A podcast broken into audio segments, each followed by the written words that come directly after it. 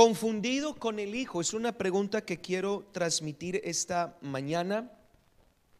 La semana pasada hablábamos sobre la necesidad de conocer al Padre. Creo que Dios nos bendijo con su palabra. Comprendimos que no hay diferencia entre Jesús y el Padre. Ah, hay, hay algunas cosas que nosotros tenemos que aclarar. No todos los monoteístas son cristianos unicitarios. Algunos monoteístas creen en un solo Dios, pero compuesto. Compuesto es decir, un ser que si es un solo Dios, es una sola autoridad, pero está compuesto por más personas. Eso no es lo que la Biblia dice. Otros sí creen que Jesús sea Dios, pero no es el Padre. Entonces tampoco son unicitarios. La unicidad que enseña la Biblia tiene que ver con la relación entre Jesús y Dios.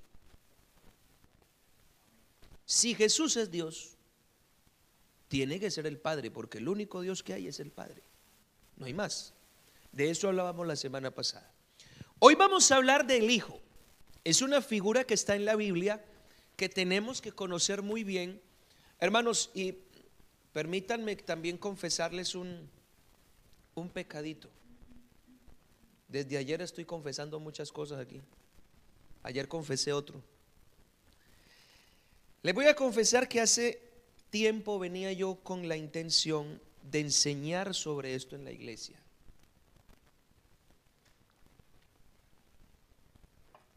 Pero bueno, uno a veces saca como sus conclusiones y sus preguntas.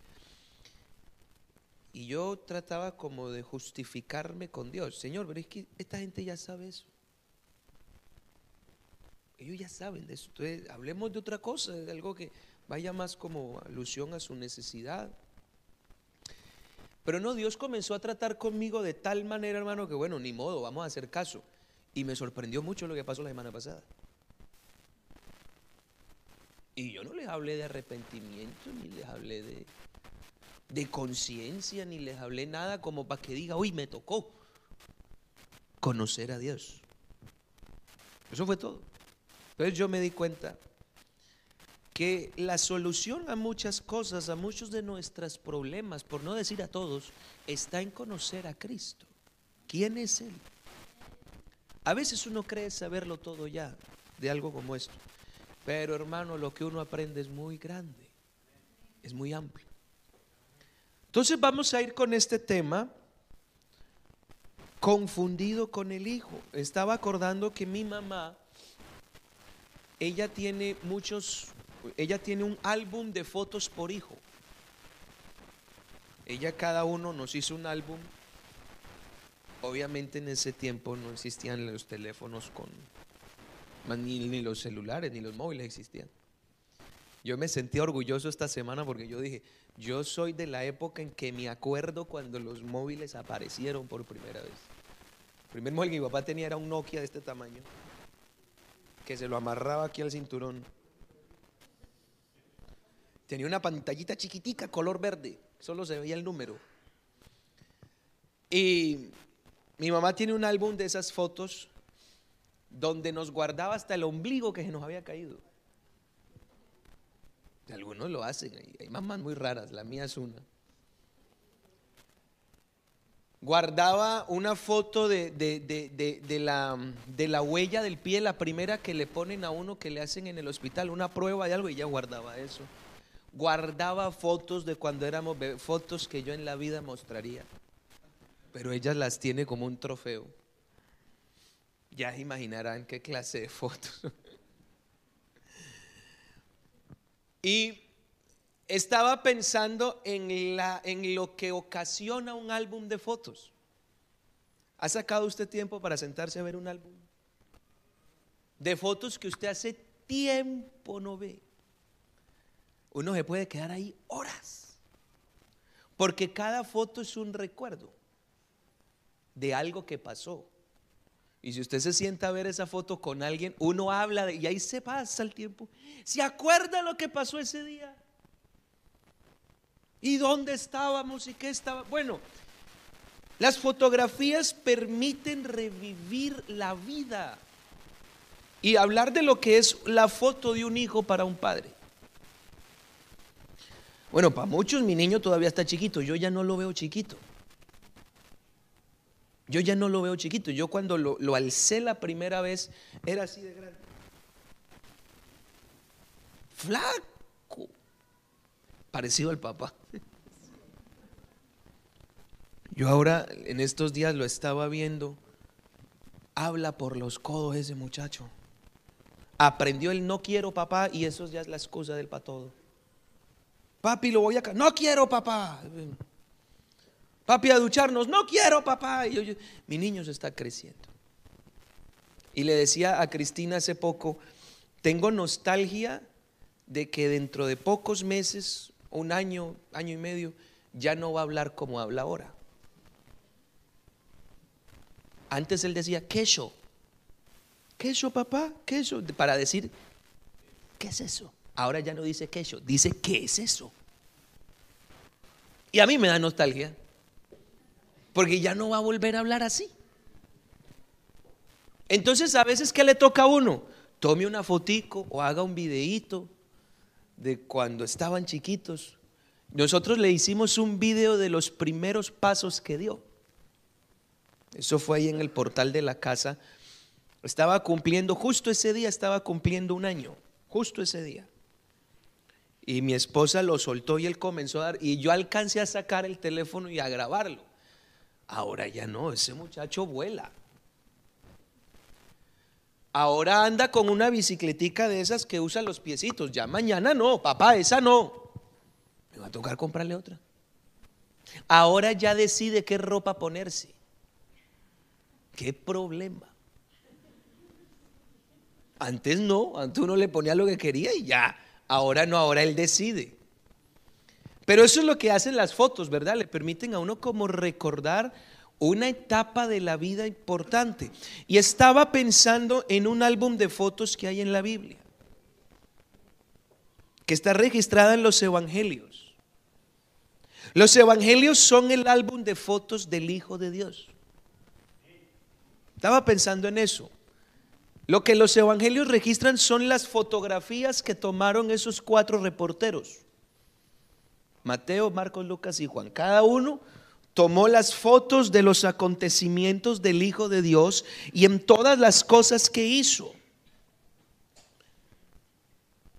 Y pensando un poquito en esto, yo quiero que hablemos acerca de ese Hijo de Dios y miramos las escrituras como si fuera un álbum de fotos para comprender quién era el Hijo de Dios, cuál era su función.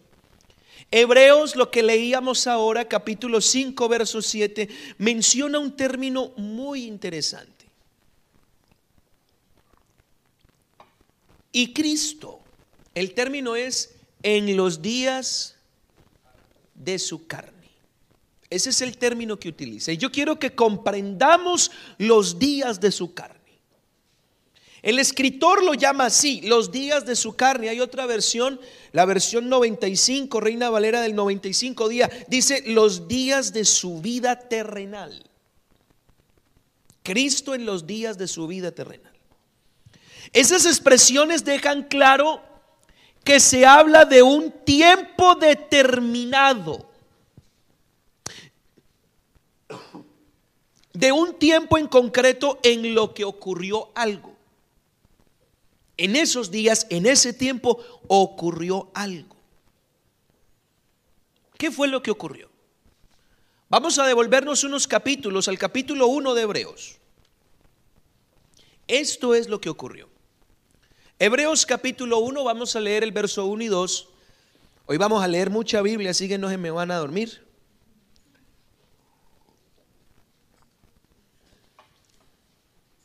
Hebreos 1 dice, Dios. ¿Con quién comienza el escritor? Con Dios. Todos digamos Dios. Uno, dos, tres. Dios. Así comienza. Habiendo hablado.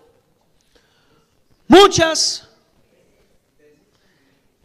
En este tiempo ¿Sí ve lo importante que es traer la Biblia, hermano? Porque si este aparato no funciona y usted no tiene Biblia, usted traga entero. Traiga la Biblia al culto, que es una buena costumbre. La tengo en el teléfono. Si tiene el teléfono en 5%, entonces nada quedó sin Biblia. Por lo menos a esto no hay que ponerlo a cargar en la noche. Entonces usted lo trae y tiene batería. Dios habiendo hablado muchas veces y de muchas maneras en... De muchas maneras. No dice en concreto una, de muchas. En otro tiempo a los padres por los profetas. Ese verso 1 encierra cuatro mil años de historia. Solo el verso 1. Cuatro mil años de historia de diversas maneras en las que Dios habló. Y ese hablar tiene que, tiene que ver con manifestación, con mostrar su poder. Quiere decir que Él se manifestó de muchas maneras en otro tiempo. Y ese verso 1 encierra, ¿cuántos dije? Cuatro mil años de historia. Ahora mira el 2. En estos postreros días, en estos, es decir, ahora, nos ha hablado por el Hijo, a quien constituyó heredero de todo y por quien asimismo hizo el universo. Este verso 2 habla de la última y más grande manifestación de quién. El verso 1 comenzó de quién hablando? Dios habló en otro tiempo, a los padres por los profetas. Pero en este tiempo Dios nos ha hablado. El Hijo es la más grande manifestación de Dios. De eso vamos a hablar. Esa manifestación está marcada en un tiempo, los últimos días o los postreros días. Manifestarse es mostrarse y para ello hay que darse a conocer. Yo no puedo mostrarme si primero, no puedo manifestar lo que tengo si primero no me doy a conocer. Aquí es donde encontramos en las escrituras quién fue el que se dio a conocer y quién fue el que se manifestó. Vamos a San Juan capítulo 1, por favor.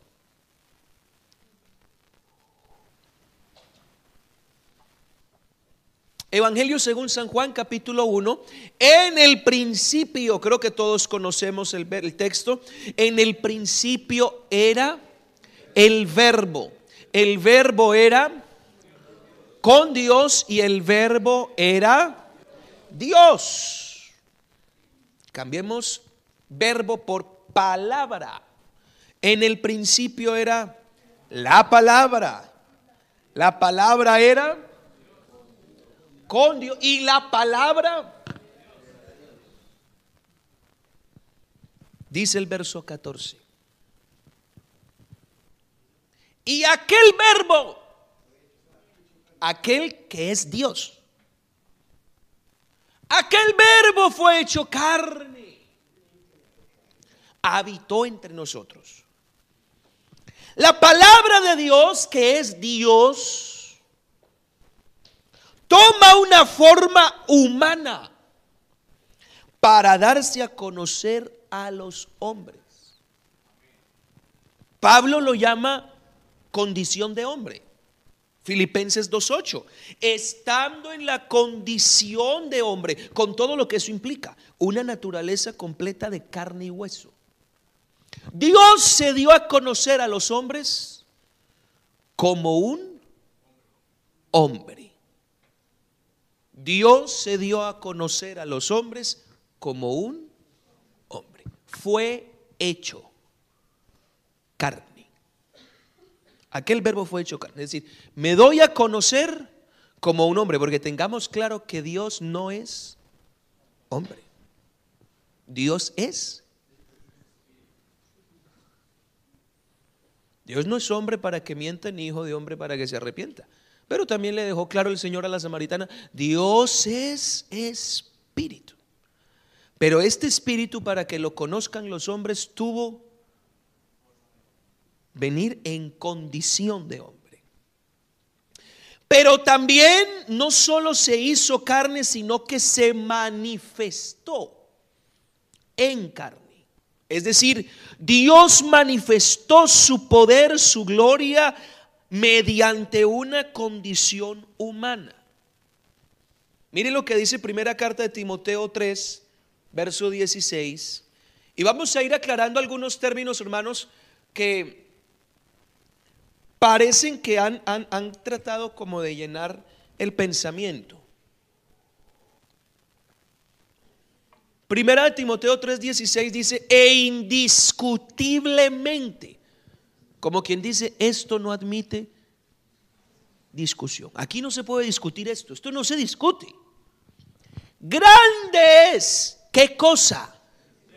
Escuche una cosa, lo que le voy a decir acá, me voy a adelantar un poquito. Jesucristo es el mayor misterio de la humanidad. Grande es el misterio de la piedad. Dios, ¿cuál Dios? Pues el único que hay. Que en el Antiguo Testamento se le conoce como Jehová, en el Nuevo Testamento se le conoce como el Padre. Ese Dios fue ¿Fue qué? Es decir, mostró su gloria y su poder en una condición humana. Y de eso todos estos son testigos. El Espíritu justificó que eso es verdad. Los ángeles vieron que esa manifestación fue cierta. Los gentiles han escuchado la predicación de que Dios mostró su poder como hombre. Eso es lo que se ha creído en el mundo. Y ese hombre fue recibido arriba en gloria. Ahora, hermanos, yo no sé quién nos dijo a nosotros que cuando el Señor vino en carne se despojó de su gloria. ¿Quién dijo eso? Yo no sé si, ah, es que Él se despojó de su gloria, de su... Si se despojó de su gloria, entonces, ¿por qué Juan dice, vimos su gloria? ¿Por qué? Dios no se despojó ni de su poder, ni de su gloria, ni de su majestad.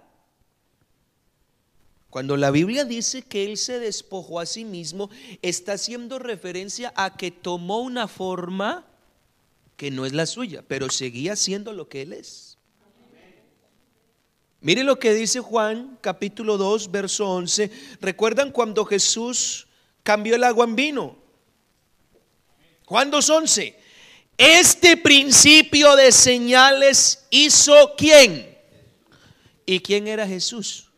Un hombre, carne y hueso, hijo de María, criado por José de la tribu de Judá.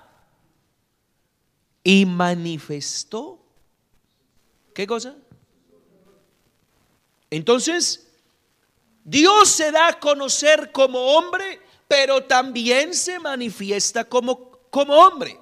Podemos concluir que cuando Hebreos habla de los días de su carne, habla del tiempo que Dios se dio a conocer y se manifestó como un ser humano. Eso quiere decir los días de su carne. El tiempo en el que Dios se dio a conocer y se manifestó como un Repito clase. ¿Qué son los días de su carne? El tiempo en el que Dios se dio a conocer y se manifestó como un hombre. Repito, ¿qué son los días de su carne?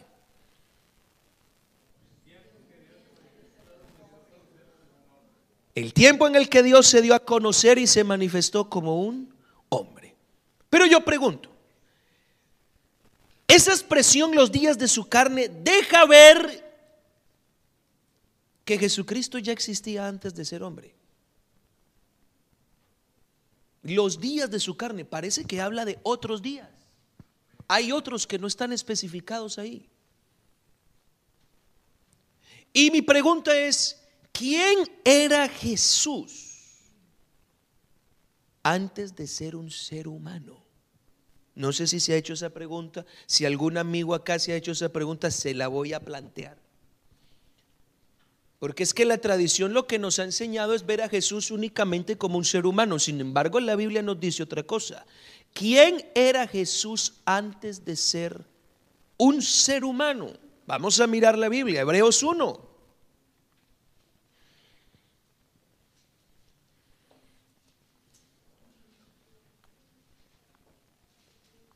¿Quién era Jesús antes de ser un ser humano? Antes de esa manifestación en carne.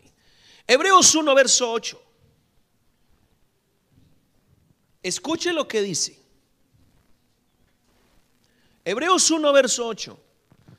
Más del Hijo. Es decir, estamos hablando del hombre Jesucristo. Más de ese hombre, de ese, de ese Hijo dice. Bueno, vamos a leer un poquito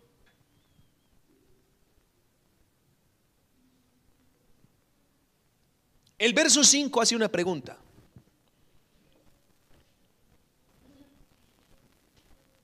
Voy a retrocederlo un poquito para que miremos la pregunta. ¿A cuál de los ángeles dijo Dios jamás? Yo les hago una pregunta. ¿Quién es superior? ¿Un hombre o un ángel? Un ángel. ¿Quién es superior? ¿Dios o el ángel? Entonces, ¿cuál es la escala de abajo hacia arriba? ¿Quién está abajo? ¿El hombre? El ángel y... Ahora mire, el escritor se refiere al punto medio. ¿A cuál de los ángeles? No habla de los hombres, sino de los ángeles que son superiores. Les dijo, tú eres mi hijo. Yo te engendré hoy. Yo seré tu padre y tú serás mi hijo. A ninguno. Pero vamos al 8. Pero del hijo. Y concluimos que el hijo es un hombre. Ángeles, hombre, Dios. ¿Estamos? A ninguno de los ángeles se les dijo, tú eres mi hijo, pero del que está aquí, de él dice, tu trono. ¿Cómo dice? Oh Dios. Porque la pregunta es, ¿quién era Jesús antes de ser hombre? Tu trono, Dios, por el siglo del siglo. Cetro de equidad es el cetro de tu reino. Has amado la justicia, aborrecido la maldad, por lo cual te ungió Dios, el Dios tuyo, con óleo de alegría más que tus compañeros. Y tú, oh Señor, le llama a Dios, le llama Señor. En el principio fundaste ¿Y los cielos? ¿Usted no les recuerda lo que dice Génesis 1.1? Moisés escribió y dijo, en el principio creó. ¿Creó quién? Dios. Pero luego el escritor de los hebreos habla de un hombre nacido de mujer y le dice, tu trono, oh Dios. Y tú, ese hombre, en el principio fundaste la tierra. Los cielos son obra de tus manos. Es decir, lo ponen en la posición de Señor, de Dios, de Rey, de Creador. Y espere esto. Ellos perecerán, mas tú permaneces. Todos envejecerán, pero dice el verso 12, pero tú eres el mismo y tus años no acabarán. Lo pone en la posición de eterno. Esto a las claras deja ver que antes de que Jesucristo fuera hombre ya tenía una vida. Él ya existía antes de ser un hombre. No como nosotros que comenzamos a existir cuando nos engendraron. ¿O usted tiene recuerdos de antes de ser engendrado? Ninguno. Jesucristo sí tenía una vida antes de ser hombre. ¿Cuál era esa vida? Él es Dios. ¿Me escucharon, hermanos? Pensé que eso les iba a dar como, no sé. Como, como, como, oye, eso es lo que yo creo, amén. No, no les dio como alegría. ¿Sabe qué dijo el apóstol a los filipenses capítulo 2, verso 6? Verso 5, Filipenses 2, 5 y 6. Haya pues en vosotros este sentir que hubo también en quién. Filipenses 2.5. El cual, siendo igual a Dios. Ah, pero pastor, eso hace referencia de que es parecido. ¿Cuál parecido? Dios no tiene iguales. El único igual a Dios es Dios. No hay más. Cristo lo dejó muy claro a los judíos que estaban peleando con él. Que antes de él ser un hombre, él ya era. Observe esto. Juan 8:56.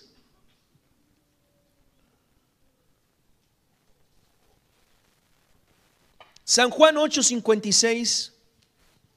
Habían unos hombres disputando con Jesús y Jesús les dice esto. Juan 8:56.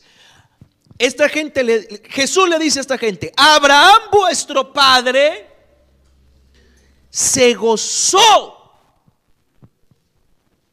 de que había de ver mi día.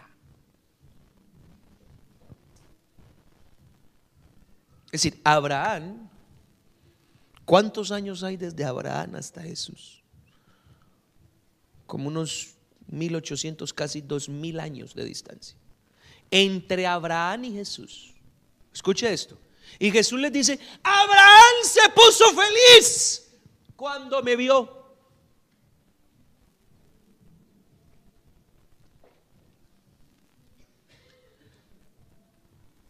Y la pregunta es, ¿en qué momento Abraham vio a Jesús? No sé si se ha hecho esa pregunta. Esto sí no es solamente para los inconversos, también para los pentecostales. ¿Cuántos de los pentecostales aquí se han hecho esa pregunta? ¿Cuántos no se la han hecho? Uy, pero ni, ni fu ni fu ni fa. ¿Cuántos se han hecho esa pregunta? ¿Cuántos no se la han hecho? Va, va ustedes. ¿En qué momento Abraham vio a Jesús? Ustedes recordarán que Abraham cogió a su muchachito Isaac. Luego venga para acá. Lo subió a un monte llamado Moria. Hizo un altar. Papá, ¿y dónde está el cordero? Jehová proveerá de cordero. Y el corazón de Abraham, pum, pum, pum. Coge una cuerda, mi hijo, extienda las manos.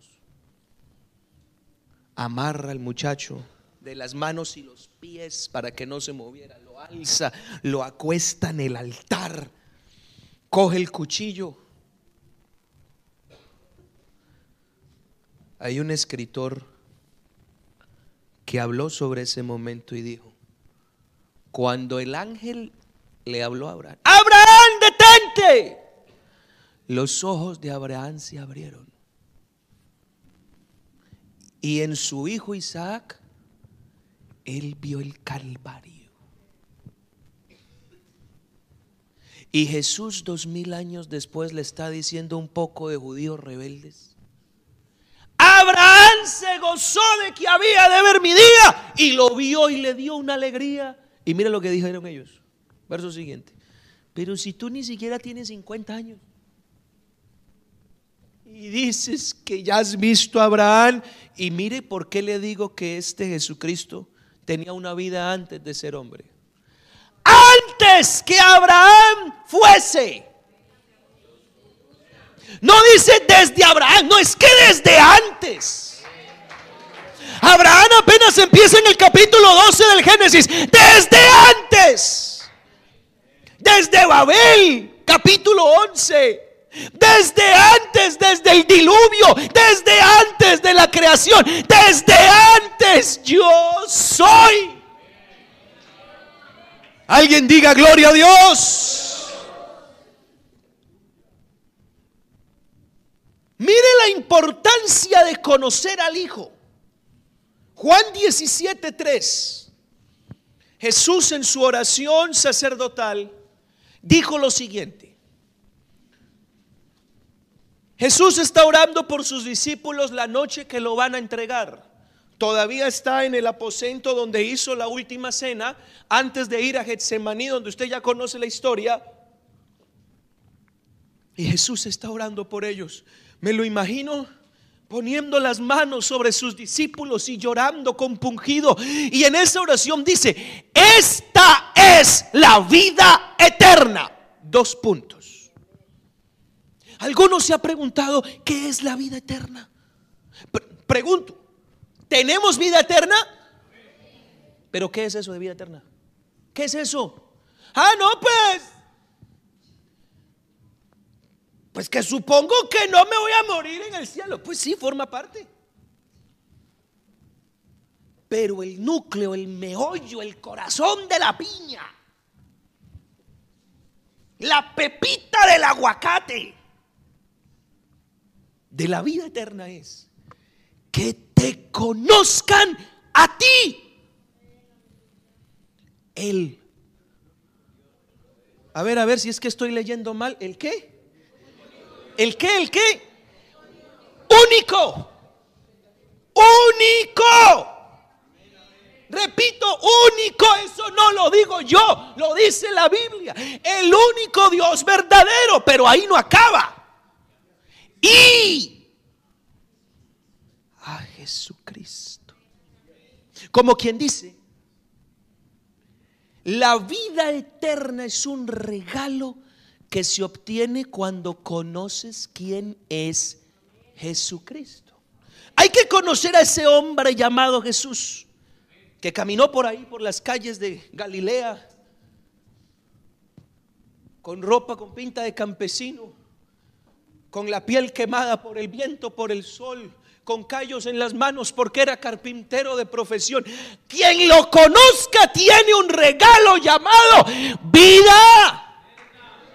Pero ahora, ¿qué significa eso de conocer a Jesús? Es simplemente el hecho de saber, ah, no es que vino por mí murió por mí. Yo no te estoy hablando que si conoces lo que Jesús ha hecho. La vida eterna no se obtiene por lo que conozcas de lo que el Hijo ha hecho. Se obtiene por lo que conozcas de lo que el Hijo es. Así que es probable que muchos que sepan del Hijo no tengan vida eterna, porque no conozcan quién es el Hijo.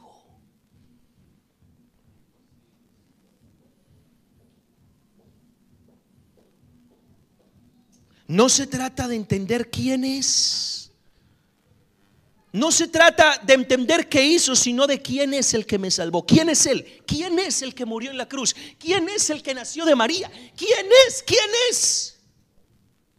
Ah, el Hijo de Dios. ¿Y qué es eso? Ahí está la vida eterna. Y eso es lo que predicamos. Queremos que la gente se salve, ¿sí o no? Pregunto, ¿queremos que la gente se salve? De eso se trata.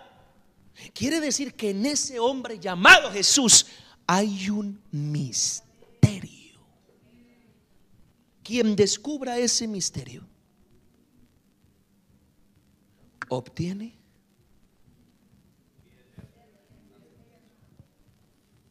en ese hombre Jesucristo. Colosenses 2.2.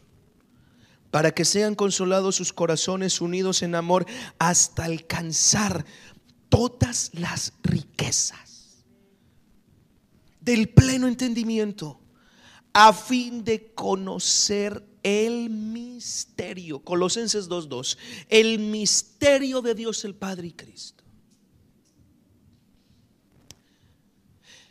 ¿En qué consiste conocer a Jesús, el Hijo? Primera de Juan 5:20. También lo leemos la semana pasada, pero vamos a repasarlo. ¿Qué es lo que yo tengo que saber acerca del Hijo? Bueno, lo que nos enseñó. Primera de Juan 5:20. Y lo vamos a leer todos. Todos. Todos. Eso a la una, a las dos y a las... Un momentico. Yo no iba a decir tres todavía. Dos y medio. Para ver si están aquí. Todos a las tres. Pero sabemos que el Hijo de Dios... Pare, pare, pare, pare, pare, pare. ¿Sabemos eso todos? Todos sabemos que el Hijo de Dios ha venido. Todos.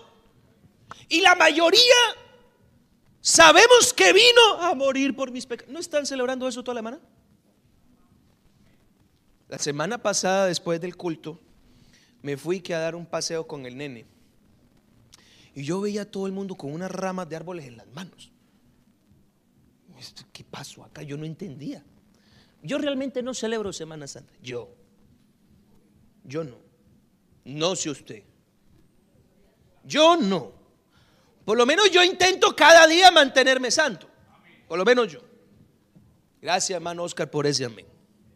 Por apoyarme. Pero en fin, que me pasé yo mirando y, yo, y yo caí en cuenta, ah, es que hoy es domingo de ramos. Entonces, toda la semana están recordando al que vino a morir. ¿Es correcto que vino a morir? Sí. Pero la vida eterna no se obtiene porque tú sepas lo que vino a hacer. Ay Jesús, gracias por morir por mí, porque me cambiaste y me diste vida. La vida eterna no la tienes solo porque Él murió. La vida eterna la tienes por entender quién fue el que murió. El Hijo de Dios ha venido. Ahora, ¿a qué? Nos ha dado. ¿Para qué? para conocer su muerte, para conocer sus milagros. Todo eso es necesario, pero para conocer al que es. Quiere decir que hay muchos que creen ser o que intentan ser, pero no son verdaderos. El Hijo de Dios, este hombre llamado Jesucristo, vino con una misión. Dar a conocer el verdadero. Bueno, ¿quién es el verdadero? Tú y yo, dijo el apóstol Juan, estamos, vivimos, somos, nos movemos en el verdadero. Ese verdadero es su Hijo, el hombre Jesucristo. Quiere decir que la misión del Hijo es darse a conocer a sí mismo.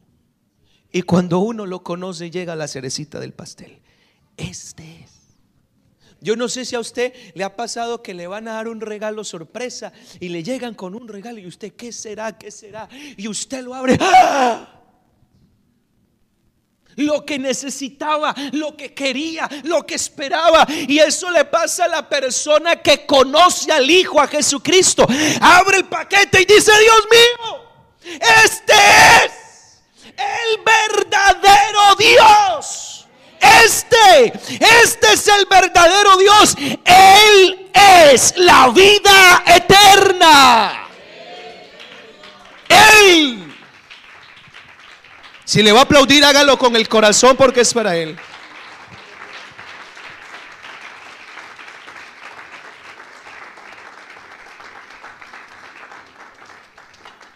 O sea que los días de su carne es la manifestación de Dios como hombre. Y hay algunos términos que se usan que no son bíblicos.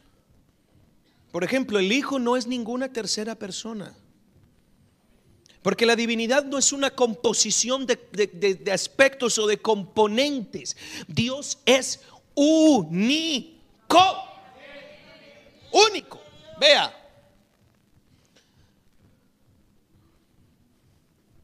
La diferencia entre este cafecito que me trajeron y esta agua no es que los dos sean líquidos, porque los dos son líquidos.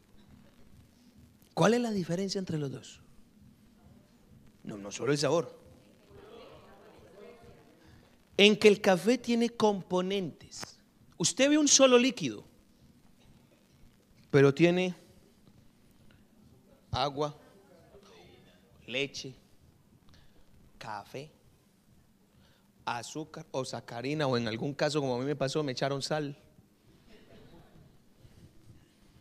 Usted lo revuelve y usted ve un solo líquido compuesto por... ¿Y esto qué composición tiene? Ya se volvieron físicos. Es un líquido puro. Ese es Dios. Dios no es una composición. Porque si no, no fuera Dios. Porque Dios es absoluto. Dios es todopoderoso y si Él no puede ser Dios por sí mismo, entonces no es Dios. No existe una tercera persona.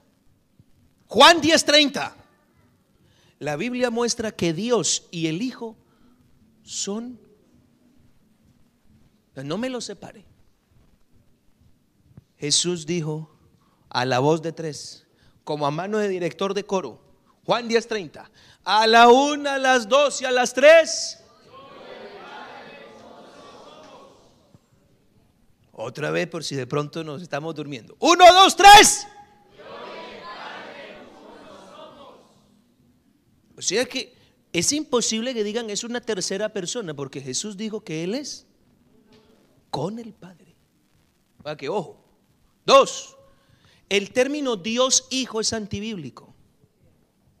Eso no existe porque indicaría que hay más dioses aparte del Padre. Lo que existe es el término Hijo de Dios no Dios Hijo. Lo leímos ahora. Número tres, el término eternamente engendrado. Tampoco existe porque es una contradicción. Porque eterno quiere decir sin principio y sin final. Y engendramiento indica un principio. Entonces eso no tiene sentido. Pero sí le voy a hablar de algo que hay en Jesús. Les voy a presentar a un hombre aquí de carne y hueso. Algunos teólogos estudiosos dicen que medía como un 80. ¿Hay aquí alguien de un 80? Germancho, Germancho. Fiber de un 80.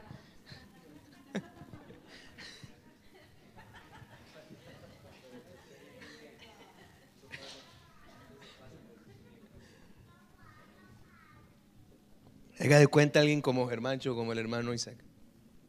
Dicen algunos que era así. Ahora, este hombre llamado Jesucristo es el único hombre en la historia de la raza humana con una doble procedencia, con una doble naturaleza. Que yo sepa, Usted y yo solo tenemos un papito y una mamita.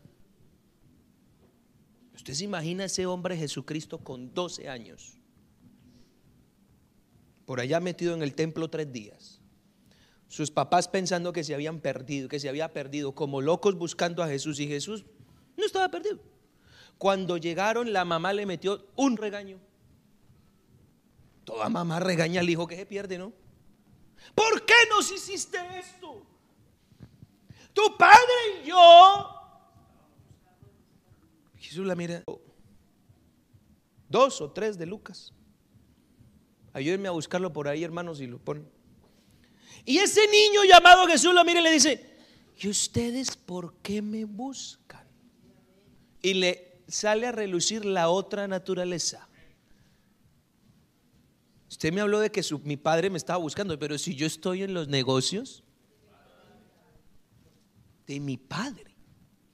Voy a mostrarles un versículo. Romanos capítulo 9, verso 5. Aquí nos va a mostrar las dos naturalezas de Jesús. Romanos 9, 5, hay algunos que se lo saben de memoria y vamos a decirlo entonces. Romanos 9, 5. A la voz de una, dos y tres de quienes son los patriarcas y de los cuales, según la carne, vino. Ahí está su naturaleza humana, según la carne. Es decir, Cristo no era un semi-hombre, era un hombre completico, con médula espinal, con intestinos, con riñones, con páncreas, con glóbulos rojos y blancos, con cabello, con uñas, con piernas, con brazos. Un ser humano completico, según la carne. Tuvo una mamá. Nació con cordón umbilical. Lo alimentaron como a cualquier feto. Nació con placenta. Tenía líquido amniótico, según la carne. Pero ahí no termina. El cual es segunda procedencia. Dios. ¿Me están entendiendo? Sobre algunas cosas. Sobre unas poquitas. No, porque es que como el Padre está por encima. Porque es que esa es otra. Le voy a preguntar esto. La teoría nos enseña que hay tres, Padre, Hijo y Espíritu, y que los tres son distintos. Según esa teoría, ¿quién es el Padre de Jesús? El Padre, ¿no? Según esa teoría. El Padre es el papá de Jesús según la Trinidad. El Padre, papá de Jesús y el Espíritu Santo acá. Pero la Biblia dice, ¿quién fue el que hizo sombra a María? El Espíritu Espíritu Santo vendrá sobre ti y te cubrirá con su sombra y por lo tanto el santo ser que nacerá. Entonces, si eso existiera, el Padre no es el papá de Jesús. No los quiero confundir más. El cual es Dios. Ustedes han escuchado dos términos. Uno es hijo del hombre Lucas 22, 48. Mire lo que Jesús le dice a un amiguito suyo que se llamaba Judas. Le tenía mucho cariño y mucho aprecio porque le tenía esta confianza. Oiga, uno no nombra de tesorero a un sinvergüenza. Uno nombra de tesorero a alguien que, oye, le tiene confianza. Jesús tenía un amiguito llamado Judas y llega Judas y le da un piquito acá. La noche que lo fue a entregar, y mire lo que responde ese hombre llamado Jesús. Con un beso entregas a quién? Ese título resalta su naturaleza humana. Hay cosas que en Jesús usted solo puede explicar como hombre. Como hombre. ¿Por qué nació? Porque es un hombre. ¿Por qué comió? Tenía hambre. Pues allá cuando estaba ayunando le dio hambrecita. Llegó el diablo y le dijo un poco de cochinada, pero eso, no, es otra cosa. Tuvo sed y le dijo a la samaritana, oye, dame un poquito de agua fría con hielo. Tenía sed, era un hombre. Para cruzar al otro lado del mar se subió en una barca como todos los hombres. Hasta le dio sueño, se echó una siesta. Porque era. eso no es raro. Lo crucificaron, lo mataron. A los hombres los matan. Y vaya manera en la que lo mataron. Lo sepultaron. ¿A quién no sepultan? A todo el mundo lo sepultan. Porque era, a eso se le llama hijo del hombre. Pero es que hay cosas en Jesús que tú no puedes explicar así. Porque en ese sentido es igualito a todos. Tenía mamá y hasta hermanos. Y hasta creo que le tocó responder por su familia desde muy jovencito. Eso es una teoría mía. Porque usted recordará que cuando Jesús estaba ya colgado en la cruz, ¿quién estaba al lado? La mamita, la babita, uno no se le despega. Pero ¿en dónde estaba José? Eso quiere decir que ya José se había muerto. Y Jesús le dijo a Juan, oiga Juan, cuídemela. Quiere decir que Jesús le tocó responder por su mamá y por sus hermanos, quizá desde muy jovencito, porque José se murió. Un hombre. Pero hay cosas que tú ves en este ser humano llamado Jesucristo que no encaja con los hombres. Por ejemplo, está sentado por allá en una boda y llega la mamá, oiga, que no tienen vino.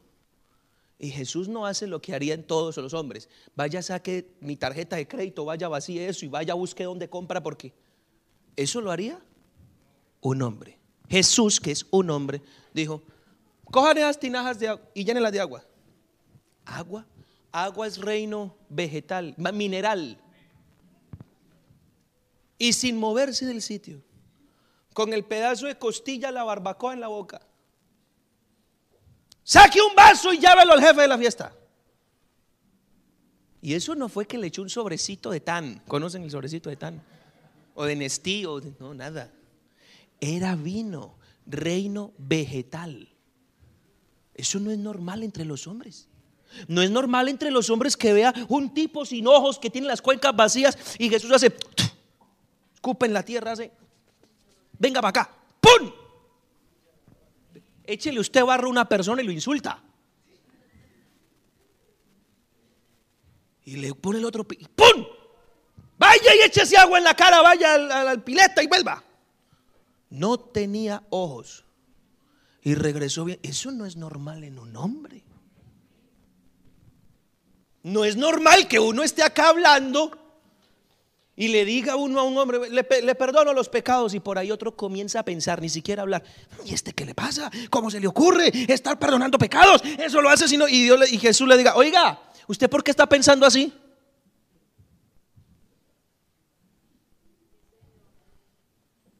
Eso no es normal en un hombre. Eso quiere decir que ese hijo del hombre también era el hijo de Dios.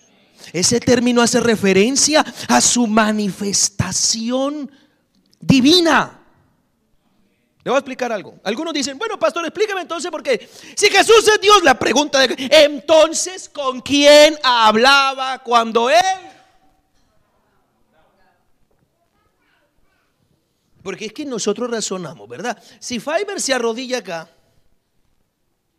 el hombre Fiber, Augusto, viene y se arrodilla y comienza a orar.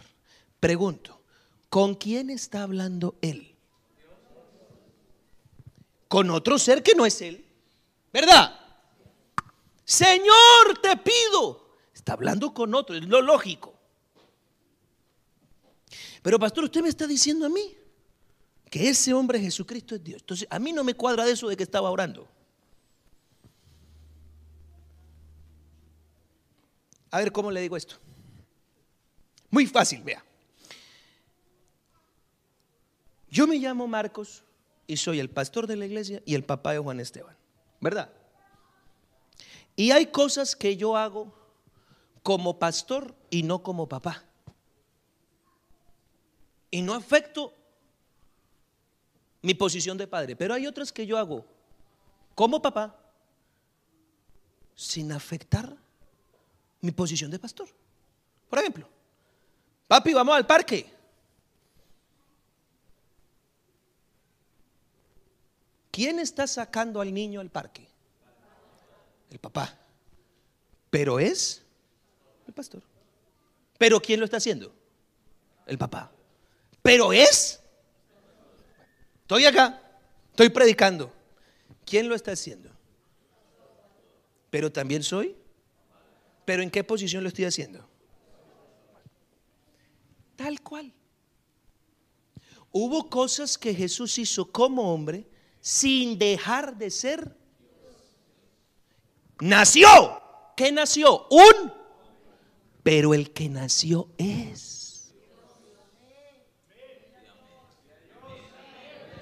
Al que envolvieron en pañales. ¿A quién envolvieron en pañales? A un pero es. Aleluya. Aleluya. Aleluya.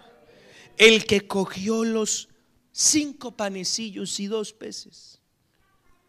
¿Quién era? Un hombre. Pero hizo así. Lo entregó y comieron más de 10 mil personas. ¿Quién lo hizo? Pero seguía siendo hombre. ¿Con quién hablaba? Hablaba la humanidad. ¿Con quién hablaba?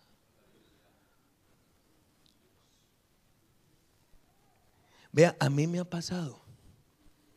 A veces yo me hallo hablando con el pastor ¿cómo soluciono esto? Y parece como el hombre Marcos David intentando hablar con el pastor Marcos. Uy, yo cómo hago con Fiverr, Dios mío, es que me tiene hasta aquí. ¿Cómo hago con Isaac? Y, parece que como que le pregunto a, a ¿pero qué otro pastor ya haga? No voy a llamar al pastor para que me dé un consejo, porque es que el pastor soy yo. Él se arrodillaba a orar y no hablaba con otro porque no hay otro. Padre en tus manos. ¿Quién es ese padre? ¿Quién es ese padre? ¿Ya le olvidó? ¿Quién es ese? Él. Él. Pero entonces, ¿por qué oraba? Sencillo, porque es un ser humano y como ser humano tiene necesidad. Y dos, porque le está enseñando a todo el mundo. Ahí que no me busque dos, ni me busque tres, no razone esto, crea. Padre, me has desamparado, dijo estando en la cruz. Claro, porque como hombre se sintió solo. Como hombre se sintió solo pero Él es Dios. Aún en la muerte el que se murió fue un hombre, pero el que estaba en la tumba seguía siendo Dios. Ponga donde ponga Jesucristo, póngalo en el pesebre, póngalo en el vientre de María, póngalo en la cruz, póngalo en la barca, póngalo en el agua, póngalo en el monte, póngalo en el desierto, ponga donde lo ponga. Jesucristo es el verdadero Dios, la vida eterna y no hay más.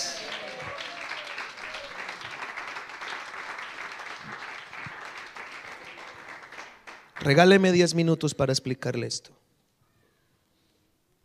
El Hijo de Dios es un regalo. ¿Sabía eso? Jesús hablando con la samaritana le dijo el capítulo 4, oye, ¿me das un poquito de beber? Capítulo 4 de Juan.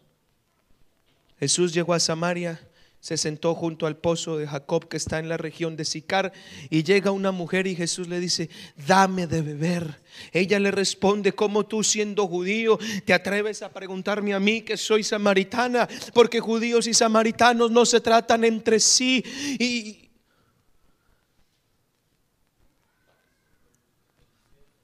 y Jesús le dijo, si tú conocieras el don y la palabra don quiere decir regalo. Quiere decir que Dios hizo un regalo a la humanidad. Dios le hizo un regalo. El Dios invisible le hizo un regalo a la humanidad. Alabanzas al nombre del Señor. Y la humanidad no solo tiene que recibir el regalo. ¿De qué le sirve a uno recibir un regalo si uno no lo abre? Ábralo, sepa lo que hay en el regalo, destape el lazo, abra el papel, abra la caja, tiene que conocer el regalo. ¿Y sabe cuál es el regalo? Juan 1:14, aquel verbo fue hecho carne y habitó entre nosotros. Nosotros vimos su gloria como la del unigénito del Padre, lleno de gracia y de verdad. De tal manera amó Dios al mundo que ha dado. El regalo que Dios le hizo al mundo fue la vida de un hombre. No hay regalo más grande.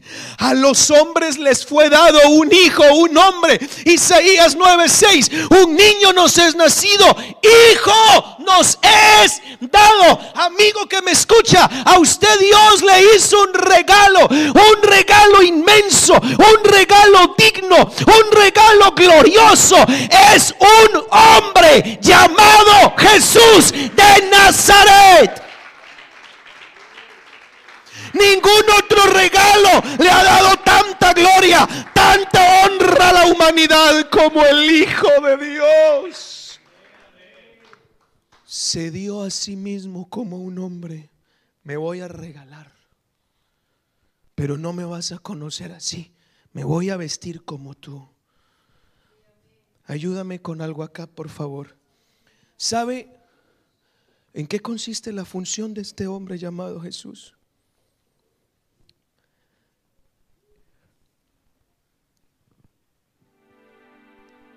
Oseas 13:4 dice, no conocerás otro Salvador sino yo. Eso dice Jehová. El Hijo tiene una función que se llama salvación. Esa es la función del Hijo, salvar. Salvar. Esa es su tarea, salvar.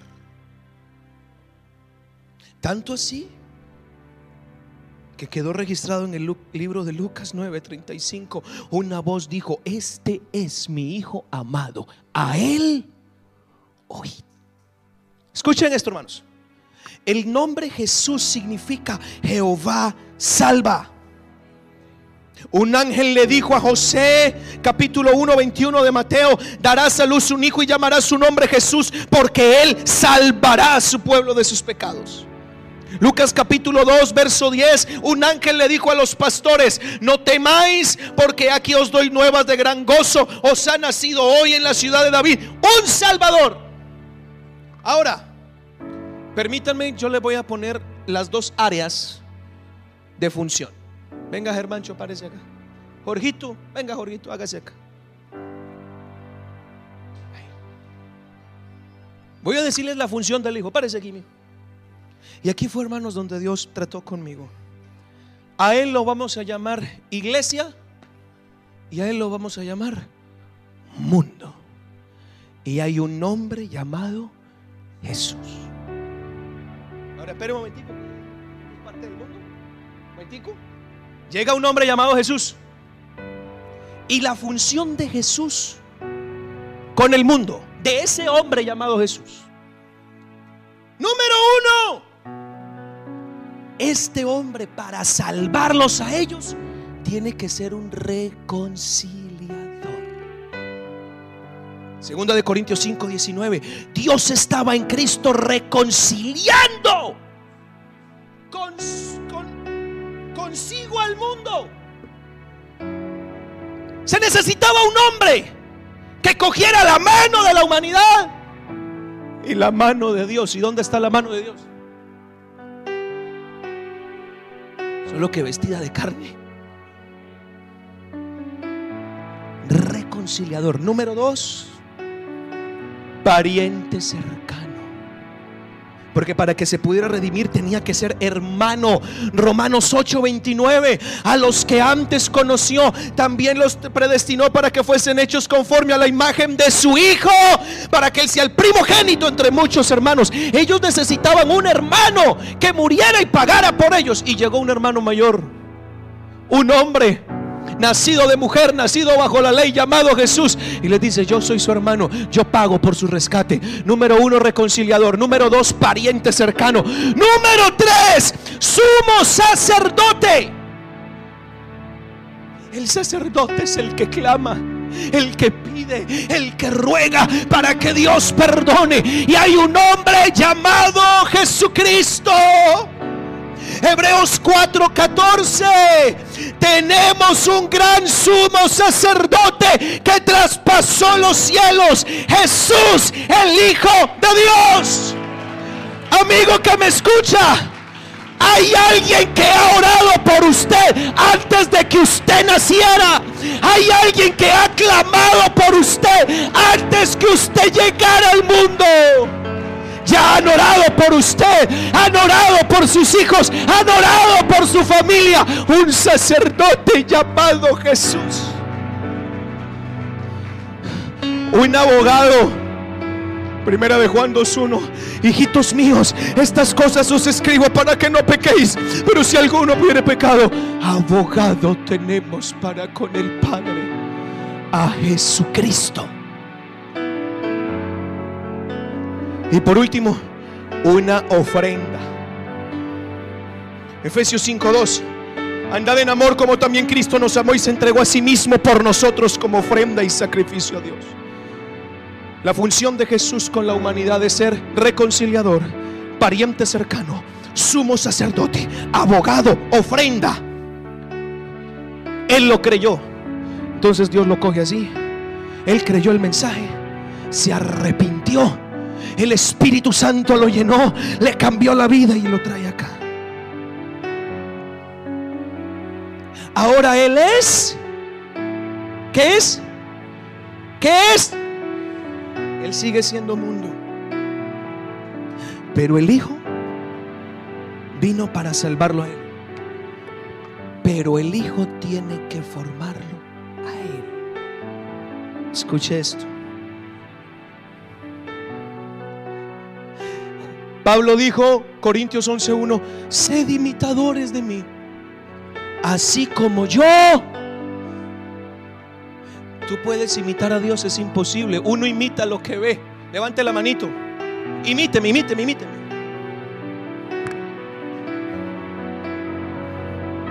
¿Sabe por qué me puede imitar? Porque me ve. Y el hombre tiene que imitar a Dios. Pero ahora yo le pongo a Dios acá. Imítelo.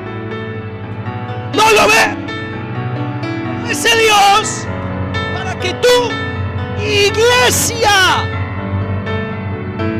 lo puedas imitar. Toma una forma visible de carne y hueso. Y ahora sí les voy a enseñar lo que vale un peine. Imítame. Y resulta que lo primero que dice es Efesios 4:13. Yo quiero que la iglesia tenga mi tiene una misión, mirar al hombre Jesucristo por todas partes. ¿Cómo lo hace él? ¿Cómo habla él? ¿Cómo actúa él? Porque yo tengo que parecer. Dos. Primera de Corintios 2:16. Este no conoce a Jesús, pero este sí. Y este tiene la mente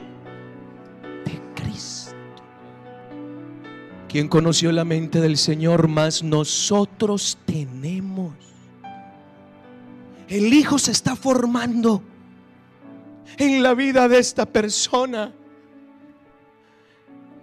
Romanos 8:9, el Espíritu de Cristo. Si alguno no tiene el Espíritu de Cristo, el tal no es de él. Y el Espíritu habla de carácter. Permítame, le explico el carácter. Más, y usted va a hacer todo lo que yo haga. El que no tenga este carácter, el Espíritu, el carácter de Cristo. ¿Cómo usted sabe cómo es el carácter de Dios si nunca lo ha visto? Ah, pero llegó Jesús. El carácter. Más el fruto del Espíritu es amor gozo, paz, paciencia, benignidad. Míralo, bondad, fe, mansedumbre, templanza. Lo hace parecido pero al menos logra ver algo. Él no ve nada. El espíritu, el carácter del hombre Jesucristo se está reflejando en la iglesia. Gálatas 2:20, ya no vivo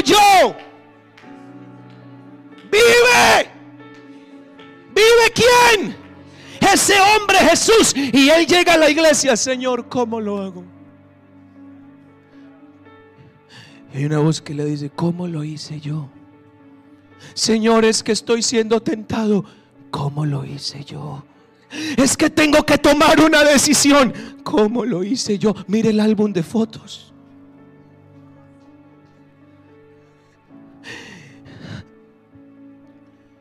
¿Y sabe qué dice? Hasta que Cristo sea formado en vosotros. Pablo dijo Efesios 4:19, hermanos, tengo unos dolores de parto. Pablo dijo eso. Tengo dolores de parto por usted, Jorgito, por ustedes, hermanos amados de Alcalá de Henares. Tengo dolores. Una mujer con dolores de parto se desgarra. Grita, 4.19 de Gálatas. Grita, agarra lo que tiene a la mano, le duele dar a luz. Y el apóstol dijo, tengo dolor porque estoy formando a Cristo. ¿Cómo duele a veces formar la imagen de Cristo en algunos? Cómo duele a veces formar la imagen del Hijo de Dios en ustedes. Cómo duele a veces. Uno da un consejo y no se deja. Uno corrige y no se deja. Produce dolor. Pero aquí no es el que mejor sea. Aquí es el que más se parezca a Jesús. Yo no pretendo que usted se parezca a mí. Lo que quiero es que se parezca a Él.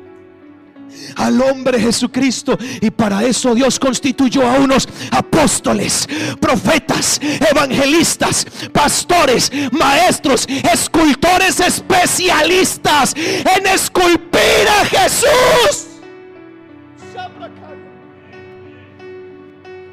Por eso le llega la llamadita. ¿Qué le pasa que lo veo así? Le están esculpiendo al hijo.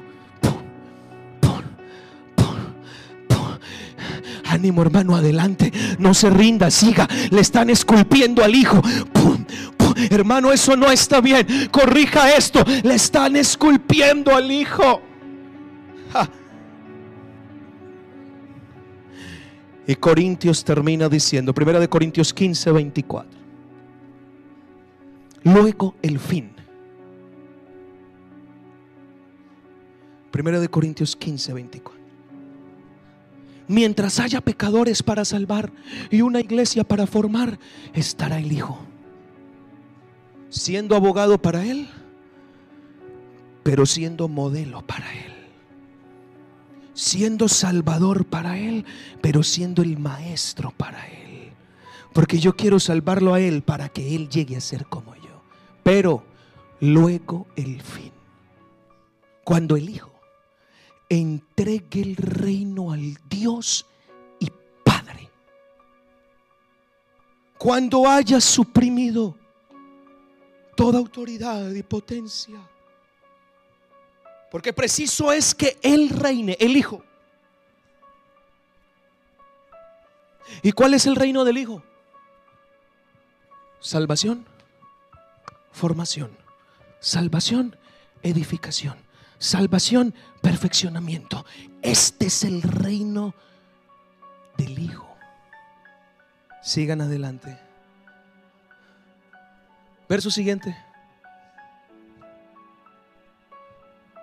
Postrar enemigo que será destruido es la muerte.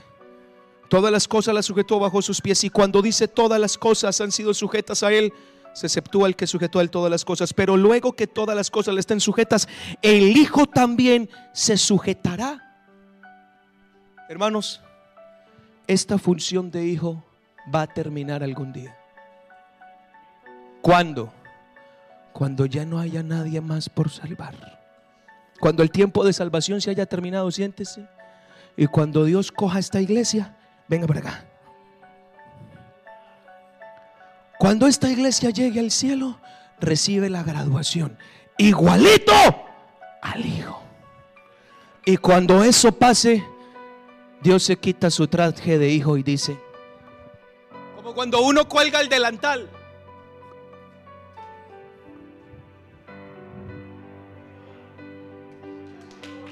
Terminé. Se acabó. Ya salvé y ya glorifiqué. Así que ya no se necesita más la figura de hijo.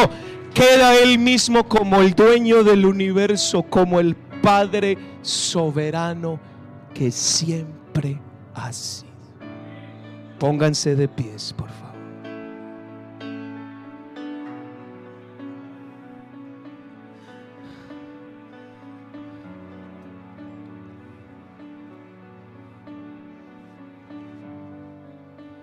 Hermanos amados, ¿ya entendió por qué a veces hay que llamar la atención?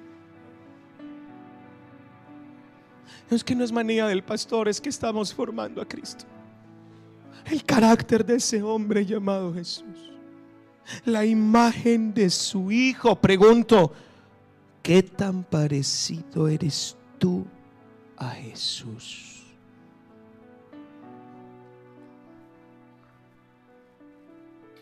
La vida que llevas es digna de ese título llamado cristiano. La palabra cristiano quiere decir Jesús en miniatura. Igualito a Jesús, pero en chiquito. Ayer me dijo una hermana cuando vio a Juan Esteban, una esposa de pastor, yo estaba comiendo con el niño en las piernas me dice, oiga hermano, pero si es que si es igualito usted. Hay que decirles Marquitos, porque es que es igualito. Eso fue lo que dijeron de los primeros cristianos. Actuaban como Jesús. Pensaban como Jesús. Vivían como ese hombre llamado Jesús. Y no les resultó otra cosa que apodarlos cristianos. Pero hoy en día se le llama cristiano a cualquiera.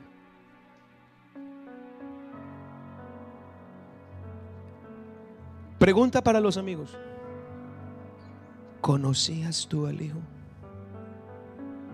Porque si hoy lo conoces puedes encontrar vida eterna. Porque el que ve al Hijo ve al Padre. El que ve al Hijo ve a Dios. El que ve al Hijo ve a Dios. Repito, el que ve al Hijo ve a Dios. Y le pregunto al que ya es iglesia. Tú te estás dejando perfeccionar.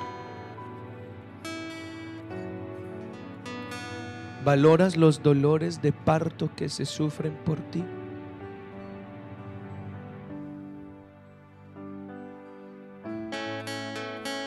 Hasta que Cristo sea formado.